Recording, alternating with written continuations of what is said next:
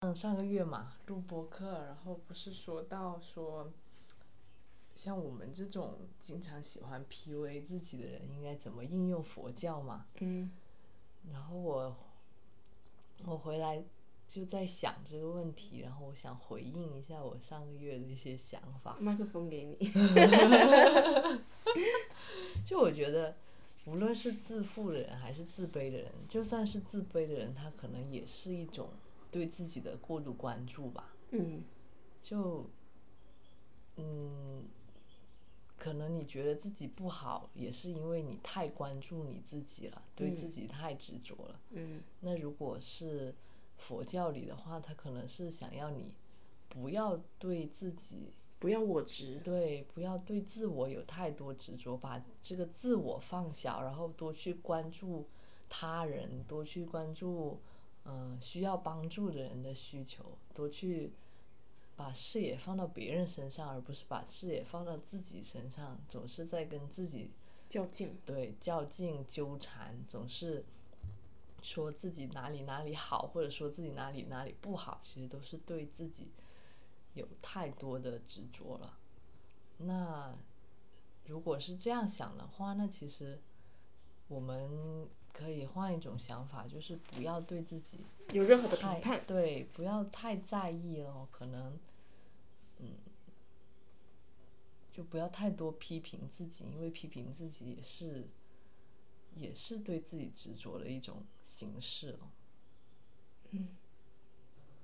就是我觉得它某种程度上会，嗯、会让你把一些注意力放到自我的觉察，还有对社会人与人之间因缘聚会的那种觉觉察嗯跟观察当中。就像他们说不要造口业，或者是说种善，呃，种种善因得善果。嗯那一种就是说你要重视这一种因缘聚会，而不是说你你去呃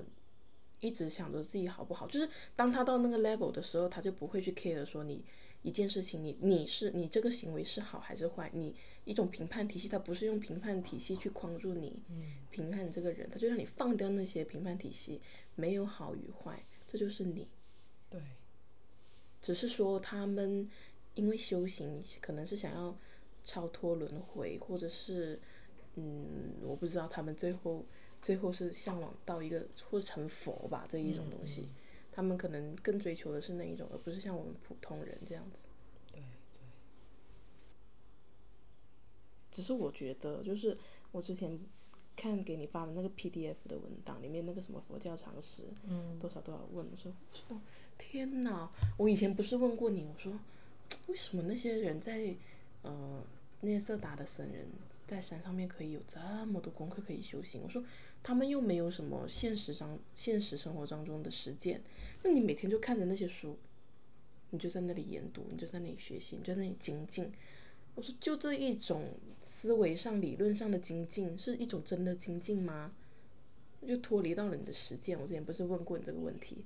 后来我觉得说，呃，真正的你稍微的去了解一点点佛教的知识以后，你才会知道说，哇塞，原来有这么这么多的东西要学。嗯、 呃，我说是什么什么十戒啊，或者是什么布施啊，都有分好多种布施。我说天哪，那些人怎么记得住这么多？那你不得花上一个好长好长的时间，而且发现他们有很多很多的体系，很多很多的理论，不同的书可能有几百本，像那种什么什么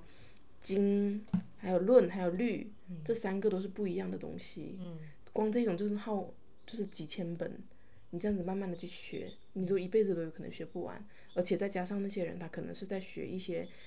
呃，打坐啊，或者是呼吸禅定啊这一种东西，他不是说你学十天半个月就可以了，是你每天不断的学，不断的学，对再配合上一些经论啊那些书籍的自己去开悟啊。所以我说哦，他们确实是有好多东西要学，而且他们发现那些真的学得很好的人，他们不仅是学佛，他们可能在道、儒释道各方面都有所精通，甚至于有可能是对一些数理化这些东西都有所了解。它不是只是一种理论，不是一种哲学。就像为什么那一些很伟大的科学家，他们本身就是又又又又是科学家，然后又又是文学家，就是一通百通，会涉猎特别特别多的东西。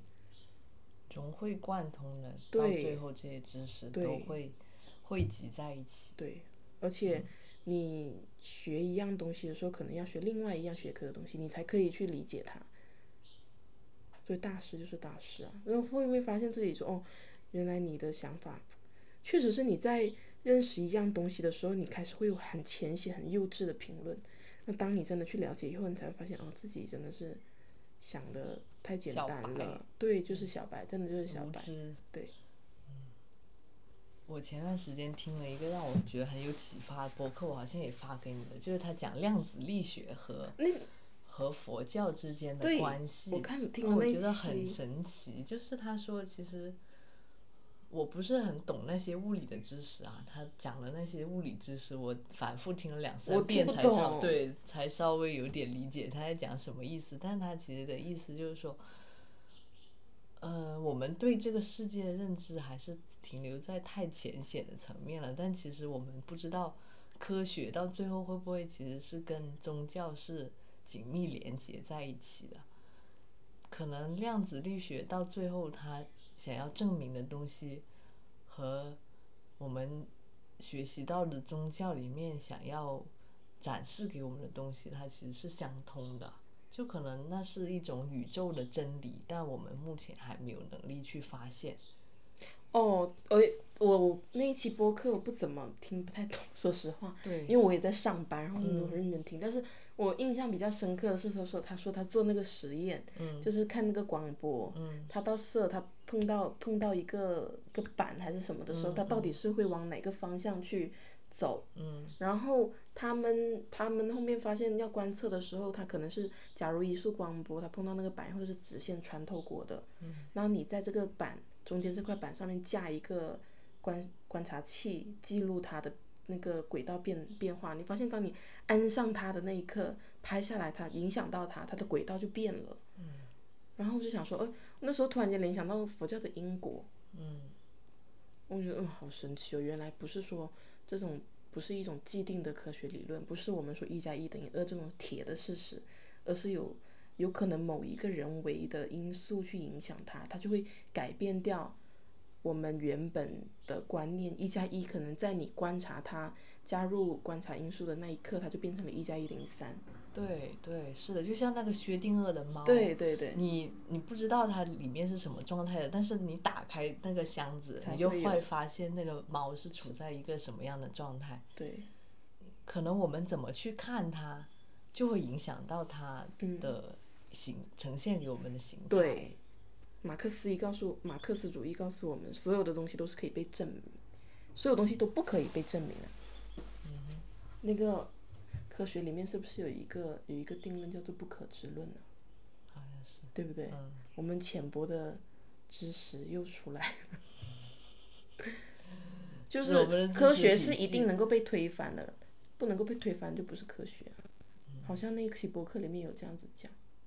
好像是，记不太清。嗯就觉得好神奇啊！当当我们去试图去了解这个宇宙的时候，然后会发现，哇塞，有那么这个世界太过于庞大了。对，我又觉得我们两个人有个缺点，什么缺点？就是我们两个人太把很多的重心跟嗯、跟那种精力放在了思考上面，但是我们的思考经常就是一个一个一个想法啊过，就像我们现在提到的那个想法，嗯可能我们就让它存在在这里，嗯但是我们不会具体去研究说跟某一个具体的学科知识去了解它更多。就像是我们之前讲了很多次关于，就这几期播客我们聊了好多关于一些佛教的一些思考，那、我们从来没有说，那我们就去看呐、对我们就去了解说哦，到底到底它的起源是怎么样的，然后它的理论体系是怎么样的。如果我们两个人真的是呃有一点兴趣以后，我们就去了解它，其实也不用了解的很多，但是你就是涉猎一下，我们聊天的内容就不会这么的浅，对，是对的不对？思而不学则殆。 对，死而不学则殆，我们已经殆了， 好吗？老是在思考，但是没有摄入，没有学习，就就你永搭远你建就不起来那个你的框架，对然后你的深度就永远都是那么浅，你就永远都是在来来去，你就会发现在那个话语体系里面绕来绕去，没绕有来绕地基的一个建筑，它就永远是飘在那里，对不牢固了。对，所以为什么说跟人家交往的时候，你通过跟他三言两语就知道他这个人有没有学识跟文化，嗯，对不对？但我们问题在于，即便是我们学了，我们很难记住啊。我刚刚忘也是这样子记想，掉了嘛？哎对，你看像我讲那个那个量子力学博客，他讲了什么，我想不起来呀、对，这就是我跟就你说算我学了，了，我我们也老是忘记，那有什么用呢？对啊，就是看一本书，那里面 我觉得看了就看了，然后就只有那种感受停留在心里面。对你问我主人公叫什么名字，不记得；你问我他对主要讲了什么，不记得。那一天我看看什么？ 你看，我就在想说，我那天看什么？呃我只知道我在 B 站上面看一部一个电影还是什么之类的吧，啊一个电影。哦，想起来了，一一首歌。嗯哦，我记起来了，我记起来了，就是我那个时候不是一直在听《我记得》这首歌嘛，哦哦我就在 B 站上面看，我想说，哎，想看一下它的 MV 还是怎么样。B 站上面不是就有很多人自己在那里制那个那个视频，嗯他的有一首歌就是在讲我记得，但是他用的那个画面是电影《活着》的那一些片段，活着的，然后里面主演是葛优，还有巩俐那个，那很多人弹幕里面就在刷说，哎，这个电影比小说里面还好一点，因为小说太惨了，小说里面的那个富贵还是什么的孙子他都死掉了，但是电影里面至少还有一个孙子嘛，然后我就在那里想了半天说，活着，活着是初中时候看的书，活着它的内容讲什么我不记得了，对对，是这样子。但是你只知道那本书好像很惨，然后很好，但是你完全不记得到底讲什么。我里面的主人公的名字我都不记得。然后现在讲骆驼祥子，我只知道骆驼祥子那个祥子是一个跑三轮的，啊然后对对他的对那个老婆叫做，叫什么我都不记得了，对啊，我们又不记得了。又不记得他了。老婆就是难产而死，我们就只记得这个。然后你在跟别人讲的时候说，我跟你讲，我觉得《骆驼祥子》挺好看的，他就是在讲一个人拉着个三轮车，然后很悲惨的一生。那别人还有什么要跟你聊天的欲望吗？对不对？就是我们对啊不会讲故事，不会，我们脑子是我们有很多画面，但是我们没有一个清晰的表记忆达或者是逻辑去讲这些东西。对，所以我们看完书以后记得的是看书时候的感觉，对，和或者是顶多一里些面的一画两句面话，对一些留下残存的画面，自己想象出来的画面，但是其实是没有办法组织起一个完整的东西来的。对而且忘得很快，很所以快我现在我现在看书看的越来越少了，因为我发现我看书以 后记不住我了。反而是看书，现在慢慢的竟然变得有压力了，因为我很想，我不想要说我老是看了就忘，看了就忘，嗯，因为有些东西你看了记住以后，你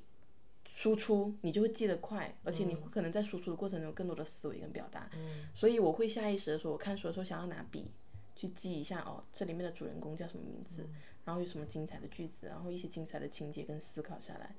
就是这样子，但我的看书就不再像是以前一样一页一页的翻，一下子就看完。如果你要结合上笔记的话，对不对？我就一直在想说，好像大了以后反而不会读书了。就我我不觉得我之前的那一些读书，当然如果我我我没有想要说录播课，我没有想要去做一些什么书籍分享的一些。呃，写写出来在小红书上面分享的话，我当然可以看了忘，看了忘，看了忘啊。可是我不想只是停留在看的阶段，我还想把它输出。那这样子的话，我以前的读书模式已经不适合我现在了。就像是如果我想要在博客上面跟你们分享这本书的话，那我以前的那种读书阅读的方式已经不 OK 了。我现在就经常问别人说：“哎，你你是你你是怎么看书的？你的读书笔记是怎么做的？”就很好奇这一点。对，但是其实让我最舒服的读书方式就是那种看过就忘就忘的那种读对书方式。我不需要去刻意的去记住什么，我只需要记住我读它的时候的感觉。但是这样的言话，之可能无就物这样说不出来就就像你说的，就很难去输出一个东西。如嗯除非你要专门讲这种这本书，你就多去看几遍，然后对进行一些分析。对不然平时的时候，其实就是有点像看电视剧啊、看看电影一样，就是一种消遣的方式了。我觉得，嗯，就不需要把读书看得太严峻，只是一种度过周消末遣的方式，度过周末或者度过每一天的晚上的一种方法。但这样我们就很空啊，嗯，对不对？如果记不住就也没办法呀，对吧？对啊，就像我觉得，其实记住太多的东西也没有必要啦。就像庄子说，他说，他说什么？ 这个好经典 啊！知也有，呃，我我生也有涯，而知也无涯，以有涯什么随无涯大矣。就是说，嗯就是说，哎，知识太多了，我们我们生命这么有限，你如果要全部都去了解的话，那整个人累死了。但就是要去了解啊，是要去了解啊，但是你不一不定要去求要记博住文强制，因为博文强制不是我们的强项，有些那我们人的强项到底是什么呢？感受吧，啊，好感受，然后呢？感受，然后把自己的感受描述出来啊。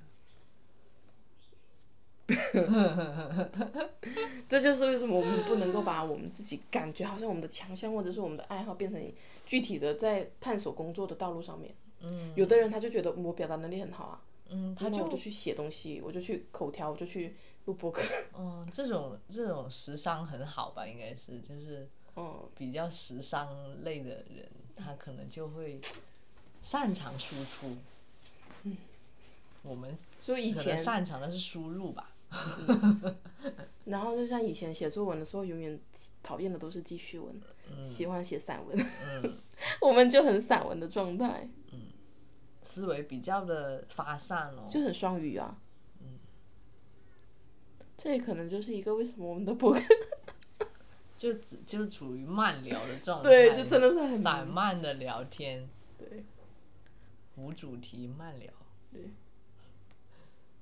我就现在跟一些就是，呃，逻辑思维体系很强，口条很顺，然后引经引经据典，到处粘粘手就来就来讲的那种人，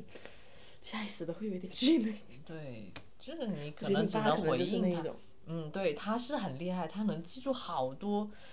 好多那些不知道什么的事情，他都能记住啊，那些新闻啊，对啊几十年前的他都记得，就他看过的他就记得了。然后比如说有一次我在看《霍比特人》那本书，嗯，然后我爸问我在看什么书啊，我说我就给他看，他说哦，《霍比特人》是不是那里面有讲到五军之战？嗯，的那本书，然后我说《五军之战》什么来着？因为那是我我之前看过《霍比特人》的电影，嗯，然后我其实是记看过剧情的，但是我已经完忘全了忘记了。然后我重新开始看书，然后我不知道后面会发生什么。然后我爸居然说，五军之战就是它是一个在《霍比特人》那本书差不多快结束的时候发生了一个战争。嗯，然后我说你怎么知道的？他说他好像看过，记得。我说啊，这么这么强的吗？就他是，所以他跟他他跟别人聊天的时候，就很他能能多多找去到很聊多话题，因为别人说了很多东西他知道，而且他不仅知道，他还记得，他能讲出些内容来。嗯，他就可以跟别人聊啊，他就很好聊天啊。但我就没有办法这样子聊天啊，我可能听到别人说了这个，我就说嗯嗯对对，然后我提一些问题来嗯反馈他，但是我没有办法说跟他对答如流那嗯种知识上的碰撞， 做不到。不过我觉得既然做不到就算了呗，人和人都是不一样的。但是我有时候会有想表达的欲望啊，我想表达的欲望，嗯，那你就你把你想表达的东西记下来，然后在这里表达。有时候我我不是很喜欢写微博嘛，然后我看一些书或者是看一些电影，即刻的有一些感受，我就会在嗯、呃微博里面写。结果很多年以后，微博不是有一个功能，就是今，就是看去年，就是以前年份的今天你发了什么微博。嗯，我有时候翻，我说嗯，去年的今天我竟然发了一条这样子的微博，哇，这条微博看起来好厉害的样子。那里 面的句子为什么我已经没有印象了？那里面的情节我一点印象都没有了。会觉得这是我写的对啊吗？你要是跟我说这条微博是别人发的，我完全信；但是你要说这条微博是我发的，我不信，我哪里看过？ 这就是我发的，好难得哦！我竟然发现有个人原来跟我差不多。 就是啊，我们这，所以我们才能聊到一起，好吧？对就是我们都是很像的人。我跟你说，我姐经常她她跟我住了以后，她说我觉得你很善很善变，你啊呀、对她觉得我突然间一下这个决定一下那个决定，但其实不是我善变，就是我当下的感受，我很重视当下的感受。那我没有经过很多的权衡说，哦去吃这个好一点，还是去吃那个又怎么样那个怎么样，我没有说很多的利益分析，我只是觉得哦，我之前为什么跟你说想吃那个我已经忘了，但是我现在要吃这个，就我只是忘了，我不是变，我只是嗯忘了。又有新的想法冒出来。啊，怎么可以一下子把这些东西忘得干干净净？我觉得这个跟我的睡眠有一定的关系。有的，有的，就是其实这反而我我当时就觉得，我觉得这会不会是一种福气？嗯，就是说，不挂心，对，容易忘记一些事情，无论好的坏的，反正对都忘忘记了。然后呢，这样就是很多人失眠，其实是因为他想的心太太多，重他心里有太多东西，然后会不断的在睡觉之前可能浮现、浮现、浮现，他就会顺着这些念头一直去想、想、想、想，然后他就可能就睡不着了。但是。就是你一直会忘记一些事情的时候，你可能会觉得心里更加清静一些吧。就是你嗯，想到很多东西的时候，哎，想不起来了，不知道，然后你心 里装的东西就会很少，嗯嗯，嗯就你可能只能装装某前些不久发生的一些事情或者一些特定的记忆，但不会太多，这样子你心里的负担就不会太大。我觉得这样的人反而可能更适合修心，哎，就是说，哦，有可能，有可能，对，不会说有太多杂乱的想万法，花丛太中多过念头，片甲不沾身。对，是的，因为念头太多的话，真的会很心会很散乱哦。对，而且我我在想说，可能做梦啊，就是反正对我来说，当我心思很重或者我状态很不好的时候，我不是就会发各种光怪陆离的梦嘛。嗯嗯然后你刚刚跟你聊天的时候，我突然觉得那些梦可能某一种程度是在是一种治愈，就是它在让你的那些痛苦、焦虑跟不安在梦里面以各种各样的形式跟场景把它放大出来，然后把它展现出来。当你醒了以后，你可能本来的呃心理的负担可能是百分之百。你做了一个梦以后，可能他梦里面帮你承担了那百分之二十或者三十的痛苦，但回到你现实里面，你可能就是百分之七十的痛苦。某一种程度是在帮你像橡皮擦一样把你的那一些情绪给擦掉。有可能。就像我看那《前世今生》那本书，它为什么那个女孩做了催眠，想起她的前世以后，她自然而然的她的情绪就变好了。然后那个医生就在思考这个问题，他就觉得可能是让就是他想起的这个动作这个过程，因为他催眠的时候他会自己说话嘛，他嗯会、那个医生问他问题，他就会叭叭叭自己把那些看到的东西说出来。他可能醒来以后，他已经不记得他自己说过什么话了，或者他想他不记得他想起了什么事情，但是这个说出来的过程可能就帮他发治泄愈了了，对，帮他发泄了他的情绪啊，或者呃讲述了他曾经的害怕，他曾经的恐惧出讲出来了以后就好，所以做梦也有好处啊。也有好处。像我们这一种人啊，那就是天生是要修行的，是吧？有可能。像那本书告诉我们的一个道理，可能是，就他他被催眠之后，他不是会进入到他的一个又一个的前世嘛？嗯然后在一个前世和另一个前世之间，他有一个中间状态，嗯然后他的灵魂会浮现浮到天花板的那个位置去。嗯他刚开始的时候，那个女孩会觉得有点恐惧，嗯但是慢慢的他已经习惯了，而且越到后面他发现他可以看到一些别的灵魂，嗯那些可能是一些大师，嗯，然后他会呃借助这个女孩的口向这个医生嗯嗯嗯传嗯递一嗯些他他们的理念或者他嗯们想要告诉医生的内容，然后他们会知道很多更高维度的东西或者嗯哲理。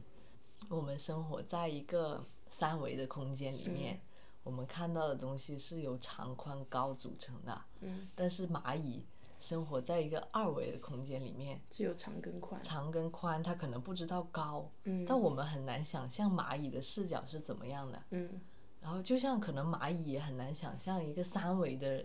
三维的生物看到的视角是怎么样的。它可能在我的手上爬的时候，它只能看到，哎，我在翻，我在一直往前走，它就是一张一个平面，它可能就一直在往前走，但它不知道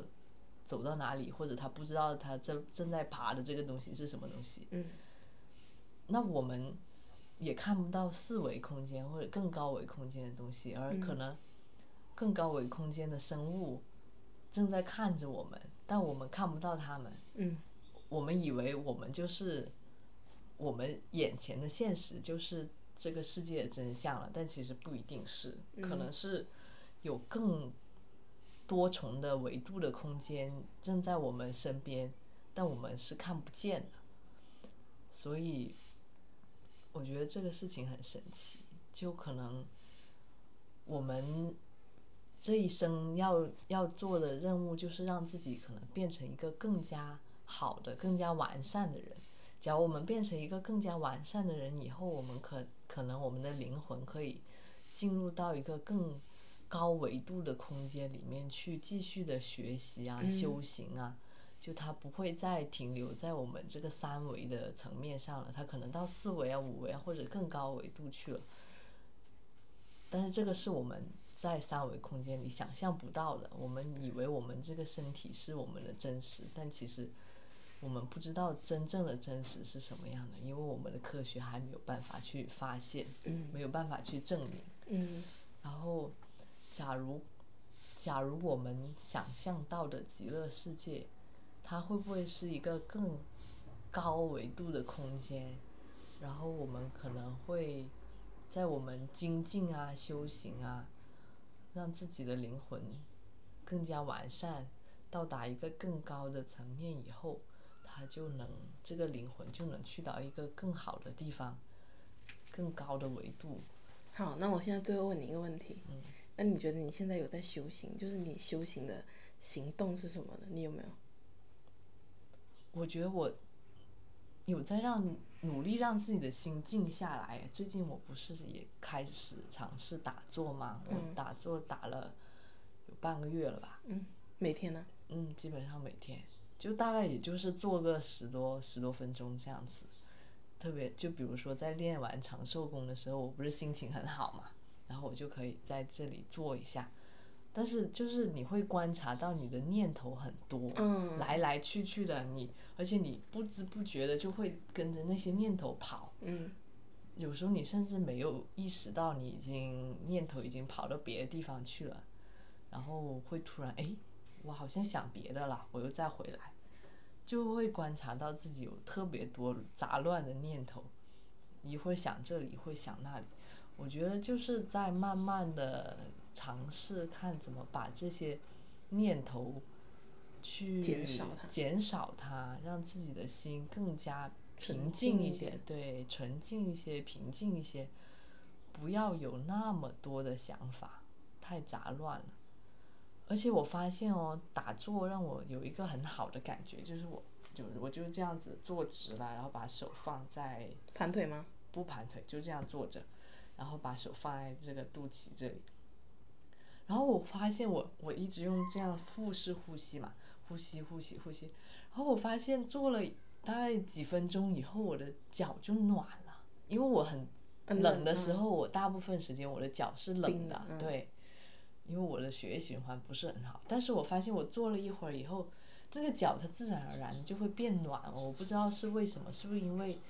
我平时可能会经常不记得呼吸啊，就是可能有时候会憋气，或者是有时候呼吸很很短浅，嗯嗯，就是嗯这样稍微吸一下，你能维持到你的生存，但你没有意识到你其实可能吸入的氧气量是不够的。然后当你注意你的呼吸，你会吸入很多很多的氧气以后，它可能让你的全身的供血更充足了，它气血气血就在这里走动走动，然后哎，你的脚就暖起来了，哎，我觉得感觉很好哦。这是一个意外发现诶，就是我以前从来没有没有想到，原来这种方法比我把脚塞在这个桶里面更更好。好对，长寿功你要练一下，真的好快乐，就是那种心情非常愉悦的感觉。它会教你怎么像变成鸟，然后变成船在江上游，还有变成鱼，就是一种鲲鹏，成为鲲，成为鹏的自由那的种那种感感觉，对，逍遥游，好可爱。